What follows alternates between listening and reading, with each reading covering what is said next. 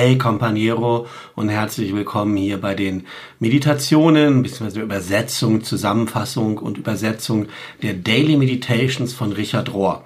Entweder guckst du das hier auf meinem YouTube-Kanal Theos Art oder als normalen Podcast bei Apple, Spotify und so weiter. Und egal wo du bist, schön, dass du da bist. Erstens. Und zweitens, wenn du magst und dir das gefällt, dann abonnier doch den jeweiligen Kanal, dann verpasst du keine Uploads und hilfst, dass das Ganze sich hier ein bisschen mehr verbreitet. Die Meditationen diese Woche gehen vom 27. September bis zum 3. Oktober und sind überschrieben mit Mystics and the Magens, was vielleicht übersetzt werden könnte mit Mystiker und äh, Magens, so viel wie Rand, Seitenrand, Grenze, ähm, Begrenzungen, sowas in der Art. Ja, ähm, wirst du im Text schon mitkriegen, welche Bedeutungsebenen das jeweils hat. Der erste Abschnitt ist überschrieben mit Margins, in diesem Fall Begrenzungen, kreieren einen Liminal Space, einen Schwellenraum. Richard sagt, wenn wir zufrieden und erfüllt sind im Inneren von irgendeiner Gruppe, dann scheint es, als ob wir gleichzeitig leiden in so einer Art strukturellen Indifferenz.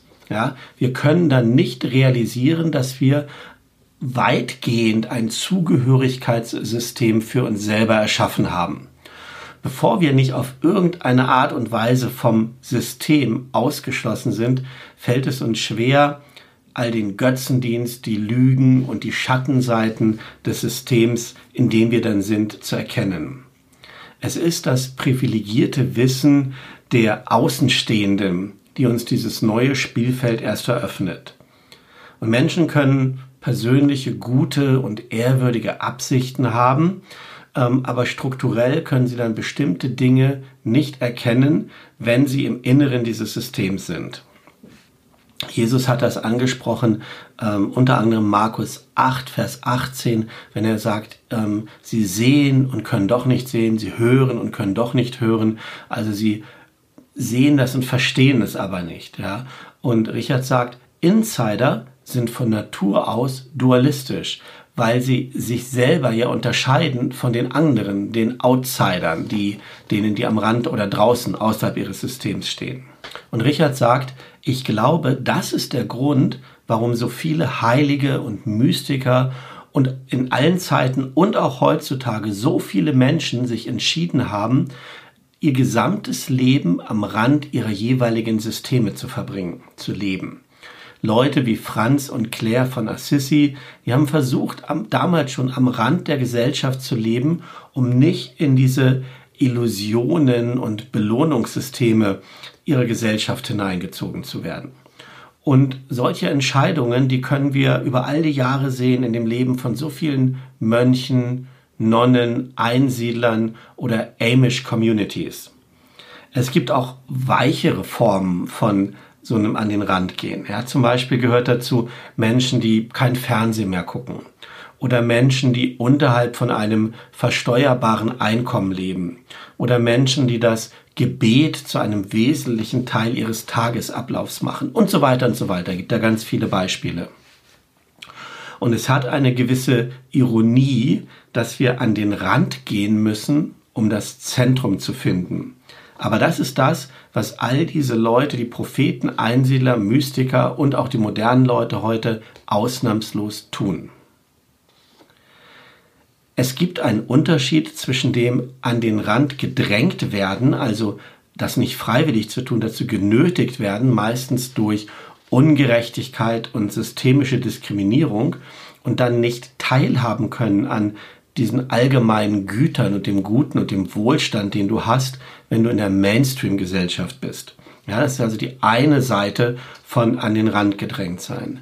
Die andere Art ist, selbst zu wählen, so zu leben. Ja, und beide Arten können besondere Plätze für spirituelles Wachstum und Transformation sein können, müssen aber nicht zwangsläufig. Diese Woche werden wir einige Beispiele sehen aus dieser reichen christlichen Tradition von Mystikern und von Gemeinschaften, die das gesucht haben oder zumindest akzeptiert haben, diesen Ort an den Rändern als einen Platz für Kreativität und innere Freiheit. durch ihre Einsichten, Schriften, Rituale, durch Kunst, durch ihre Kunst, haben diese Männer, diese Frauen, diese Bewegungen uns bis heute inspiriert.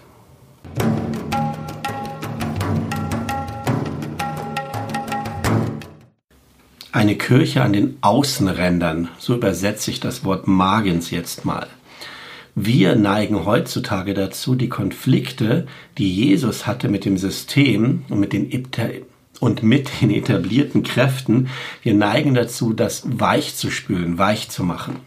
Aber der Dienst Jesu fand an den Außenrändern und bei den Außenseitern seiner Gesellschaft statt. Und ähm, im Jahr 313 erst hat die Kirche die Seiten gewechselt und das Christentum oder Schrägstrich die Kirche wurde offiziell etabliert. Vorher war die Kirche im Großen und Ganzen Unterschicht. Sie identifizierte sich mit den Armen und Ausgestoßenen und die Kirche selber war verfolgt und unterdrückt. Buchstäblich haben sie sich in den Katakomben getroffen, also im Untergrund. Und so eine Position ist immer eine andere Perspektive, als wenn du dich in den Palästen und bei den Reichen wiederfindest. Zitat oder ein Verweis auf Matthäus 11, Vers 8. Richard sagt, ich glaube, Kaiser Konstantin dachte bestimmt, er würde dem Christentum einen Gefallen tun, wenn er die offizielle Verfolgung beendet und das Christentum ähm, eine, als offizielle Religion des Kaiserreichs macht. Und trotzdem, sagt Richard, könnte das eins der größten einzelnen unglücklichen Dinge sein, die dem Christentum passiert ist. Weil sobald wir uns von den Rändern der Gesellschaft wegbewegen ins Zentrum, entwickeln wir sowas wie einen neuen Film über unseren Augen. Und wir sehen die Dinge anders. Die klaren Lehren über Gier, Gewaltlosigkeit, Ohnmacht, über nicht die Kontrolle haben und über Einfachheit, all diese Lehren von Jesus und vom Evangelium werden an den Rand gedrängt, also beiseite geschoben in diesem Fall, wenn nicht sogar das Gegenteil gelehrt wird. Und trotzdem gab es damals schon einige, die diese Dinge ernst genommen haben. Das sind diejenigen, die dann in die Wüsten von Ägypten, Syrien, Palästina, Kappadokien und so weiter geflohen sind und die ein anderes Leben praktiziert haben und ihre Praktiken wuchsen dann später zu dem aus, was wir heute vielleicht religiöses Leben nennen. Und so beobachten wir das heute auch bei vielen Mönchen, Nonnen, Einsiedlern und so weiter, die das radikale Evangelium auf ganz viele unterschiedliche Arten und Weisen weiterführen. Und wir selber sind gerufen, in diesen Zeiten heutzutage, jeder und jeder Einzelne, einen Weg für sich selber zu finden, uns, und jetzt kommt ein schönes Wort, uns zu deetablieren. Zu deetablieren. Also uns mit unserer Ohnmacht statt mit unserer Macht zu identifizieren uns mit unserer Abhängigkeit anstelle unserer Unabhängigkeit zu identifizieren, mit unserem Verbundensein mit allem statt mit unserem Individualismus. Solange wir das alles nicht verstehen, macht die Bergpredigt und andere Dinge, die Jesus gelehrt hat, im Grunde genommen keinen Sinn für uns.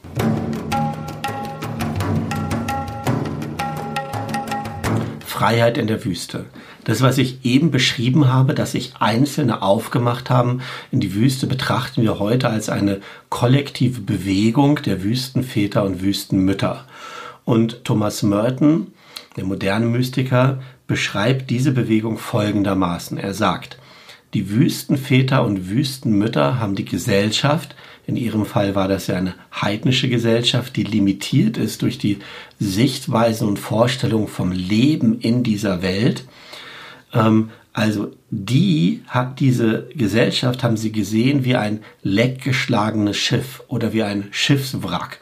Und jedes einzelne Individuum muss sehen, dass es von Bord kommt und wegschwimmt und um sein Leben schwimmen. Das ist also das Bild von Thomas Merton. Die Benediktinerschwester Laura Swan schreibt speziell über die Spiritualität der Wüstenmütter und beschreibt das als eine Suche nach Ganzheit und Erlösung. Und sie sagt, Wüstenspiritualität ist gekennzeichnet durch das Streben nach überfließender Einfachheit. widerspricht sich ja so ein bisschen, aber es löst das so auf und sagt, Einfachheit ist gegründet in der Besitzlosigkeit, im Besitz von wenigen Dingen. Und das Überfließen besteht in der überfließenden Präsenz Gottes. Das also meint überfließende Einfachheit. Und sie beschreibt diese Wüstenmütter so und sagt, in ihrem Verlangen nach einer vollständigen Einheit mit Gott haben diese Wüstenasketinnen versucht, alle Hindernisse zu beseitigen, die ein Vertiefen dieser Beziehung verhindern. Und Hindernisse sind dann nicht nur äußerliche Dinge wie unnötiger Besitz und so weiter, sondern beinhalten alle Einstellungen und Motive, die hinderlich sind. Alle Gedanken, alle emotionalen Bindungen, alles, was uns von der Gegenwart Gottes abhält. Selbst die Beziehungen, die diese Wüstenasketinnen hatten, waren frei von Besitzdenken, also nicht vereinnahmend. Sie haben sich um andere gekümmert, aber sie haben ihnen dabei alle Freiheit gelassen. Insgesamt also, obwohl diese Reise meistens damit begann, seine Besitztümer wegzugeben, haben diese Wüstenasketinnen verstanden, dass das, was sie selber besitzt, schwerer wiegt als das, was sie besitzen. Das klingt ein bisschen komisch. Also du wirst auch von bestimmten Dingen besessen. Ja? Also alles, was Besitzansprüche an dich geltend macht. Ja, oder alles, was Besitzansprüche über sie geltend gemacht hat, was ihre Gedanken und ihre Herzen besitzt. Oder in anderen Worten, woran ihr Herz und ihre Gedanken hängen. All diese Anhaftungen und Zwänge müssen geheilt werden. Und die Wüstenasketinnen nannten diesen Prozess, der zu innerer Freiheit führt, Absonderung oder Loslösung. Und wir könnten heute dieses buddhistische Wort vielleicht nicht anhaften gebrauchen. Kleiner Einschub von mir. Ich finde das immer wieder spannend, wie die eigenen Themen, die mich irgendwie jede Woche oder all die Zeit beschäftigen, teilweise sich irgendwie so wie so ein Zufall widerspiegeln in den Meditationen. Und ich habe jetzt gerade dieser Tage darüber nachgedacht, mein nächstes Video auf Theos Art darüber zu machen, wie Minimalismus und Meditation oder Kontemplation zusammengehören. Also die äußere Sicht von Einfachheit zusammengehen muss mit so einer inneren Haltung. Ja, und jetzt ist das plötzlich genau auch Thema in den Meditationen dieser Woche. Also wenn dich das interessiert, und wenn ich es schaffe, wirklich ein Video zu machen darüber, dann schau doch nächsten Mittwoch um 18 Uhr auf meinen Kanal und schreib deine Kommentare, wie du zu den ganzen Sachen denkst.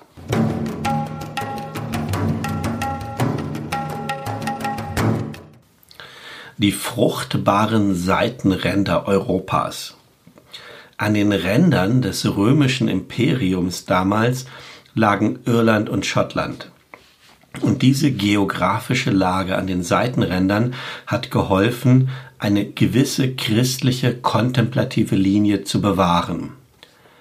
Die Römer hatten in ihrer Zeit fast ganz Europa erobert, auch Britannien hatten sie eingenommen, aber sie waren nie in Irland oder Schottland.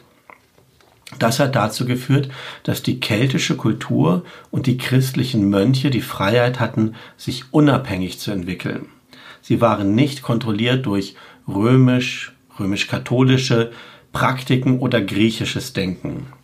Als die ersten Christen oder sagt man Missionare im dritten Jahrhundert in Irland und Schottland angekommen waren, da haben die Kelten ihre heidnische, vielleicht sagen wir besser ihre ursprüngliche oder noch besser ihre schöpfungsbasierte Spiritualität verbunden mit christlicher Liturgie, Praktiken und Strukturen. Das Ergebnis war, dass das keltische Christentum immer noch bis heute tief verwurzelt war in der geschöpflichen Welt, in der natürlichen Welt und dass sie einen viel, viel einfacheren Zugang hatten zu dieser Dimension des kosmischen Christus. Ähnlich wie die Wüstenväter und die Wüstenmütter, von denen auch die keltischen Christen beeinflusst waren, haben die keltischen Mystiker sich auf andere Dinge fokussiert als die Mainstream-Kirche.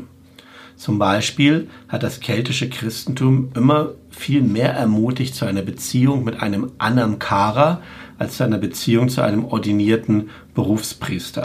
Anamkara ist ein keltischer oder gälischer Begriff und bedeutet so viel wie Freund der Seele oder Seelengefährte. In der Männerarbeit heute, wir sagen Soul Brother dazu. Kleiner Exkurs, es gibt ein sehr gutes Buch, das habe ich hier sogar dabei, ähm, von, es heißt auch Annam Kara, das Buch, es ist von John O'Donohoe. Das Buch habe ich auf meinem Kanal auch mal vorgestellt und es gibt einen sehr, sehr tollen Einblick in keltische Spiritualität, eine christliche keltische Spiritualität. Im Text wird jetzt ein Gedicht kommen, ich stelle das aber ein bisschen um und nehme dieses Gedicht nachher als am Ende dieser Meditation heute als Praxisteil. Ich sage dann nachher noch warum.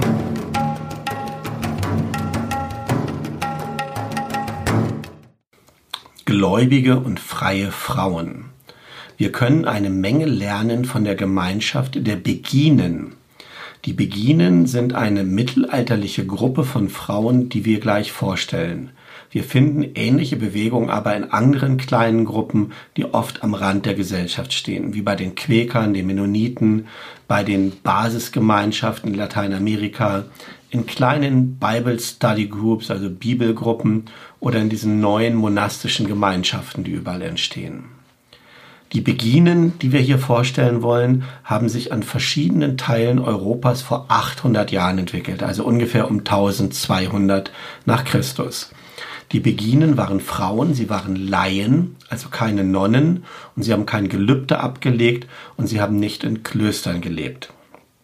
Die Beginen waren eher äh, so eine besondere Art zu leben, ein Lebensstil für manche Frauen, der sich durch ganz Europa ausgebreitet hat, auch wenn sie niemals eine formale Religion oder eine anerkannte Bewegung waren.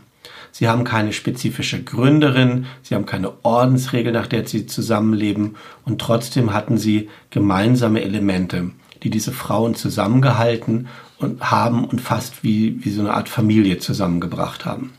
Dazu gehört ein gemeinsamer, also gemeinschaftlicher Lebensstil. Es gehört Keuschheit und Einfachheit dazu, ein geschäftlicher Scharfsinn und ihr Commitment an Gott und zu den Armen und Unterdrückten. Neben diesen äußerlichen Sachen hatten sie ein reiches inneres spirituelles Leben, das gekennzeichnet war von Imagination, von körperlicher Erfahrung mit Gott und ihre spirituelle Reise in ein weites und tiefes inneres Reich. Beginische Mystikerinnen, so muss man das wohl übersetzen, haben die Erfahrung einer intimen Verbindung mit dem Göttlichen gemacht, das sie sowohl Gott nannten als auch das eine oder die eine. Also es lohnt sich bestimmt für manche, sich mit den Beginen mehr zu beschäftigen. Nochmal ein Einschub von mir, diese Beschreibung hier der Beginen, diese kurze Beschreibung ist auch nochmal von der Autorin Laura Swan und ich habe sie, glaube ich, nicht ganz so toll übersetzt. Erstmal, falls es in den Kommentaren wieder jemand gibt, der sich an Richard Rohr abarbeiten will und wie der alles falsch macht, dieser Abschnitt geht dann eher auf meine Übersetzungskappe.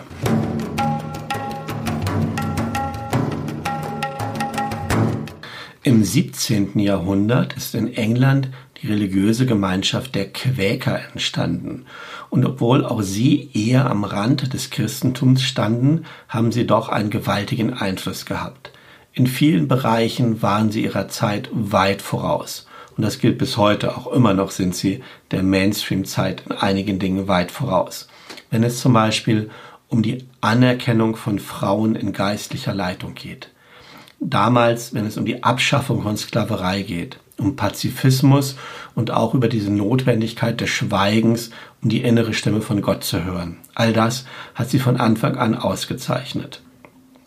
Von Anfang an haben sie daran festgehalten, dass jedes Individuum Zugang hat zu einem inneren Licht und dass jeder und jede seinem und ihrem eigenen Gewissen folgen muss.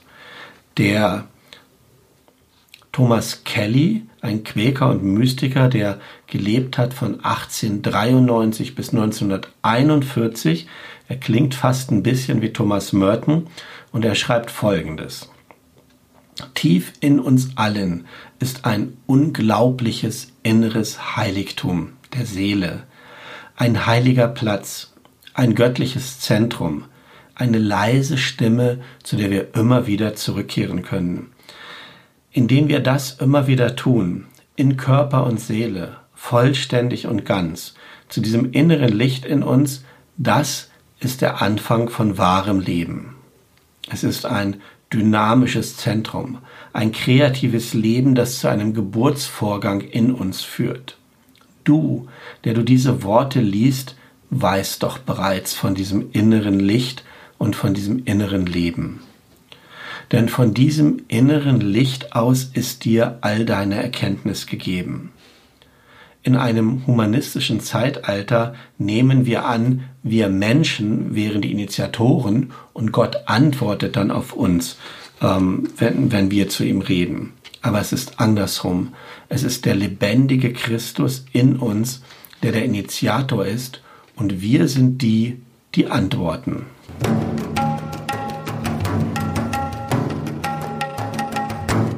So, das waren die Meditationen von dieser Woche. Ich habe ein bisschen was kürzen müssen, weil das sonst zu lang geworden wäre. Und am Ende bei den Praktiken wäre ein Text gekommen von so einem Sufi-Mystiker, den ich aber schwer nur übersetzen konnte. Und ich nehme stattdessen den Text, der in der Woche schon genannt war, nämlich von diesen aus der keltischen Spiritualität. Dieser Text wird ähm, St. Patrick zugeschrieben und ähm, er heißt Der Schrei des Hirsches oder so ähnlich. Ich lese auch davon nur Auszüge und ich lade dich ein, das ganz kontemplativ und ruhig zu hören und einzuspüren, wie darin deutlich wird, wie Christus in allem Geschaffenen ist, das uns umgibt. Als meinen Schild an diesem Tage rufe ich an. Die Kraft Christi in seinem Kommen und seinem Taufen, die Kraft Christi in seinem Sterben am Kreuz, sein Erheben aus dem Grab, seine Auferstehung, die Kraft Christi in seinem Kommen zum Richten und Beenden. Für meinen Schild an diesem Tage rufe ich an, Macht des Himmels, Sonnes Helligkeit, Weiße des Mondes, Ehre des Feuers, Schnelligkeit des Blitzes, Wildheit des Windes, Tiefe des Ozeans, Festigkeit der Erde, Ewigkeit des Felsens. An diesem Tag rufe ich zu mir, Gottes Macht, um mich zu leiten, Gottes Kraft, um mich anzuhalten, Gottes Weisheit, um mich zu führen, Gottes Sicht, um mich zu erleuchten. Gottes Ohr für mein Hören, Gottes Wort für mein Sprechen, Gottes Hand, um mich aufrecht zu halten, Gottes Pfad vor mir, Gottes Schild, um mich zu schützen.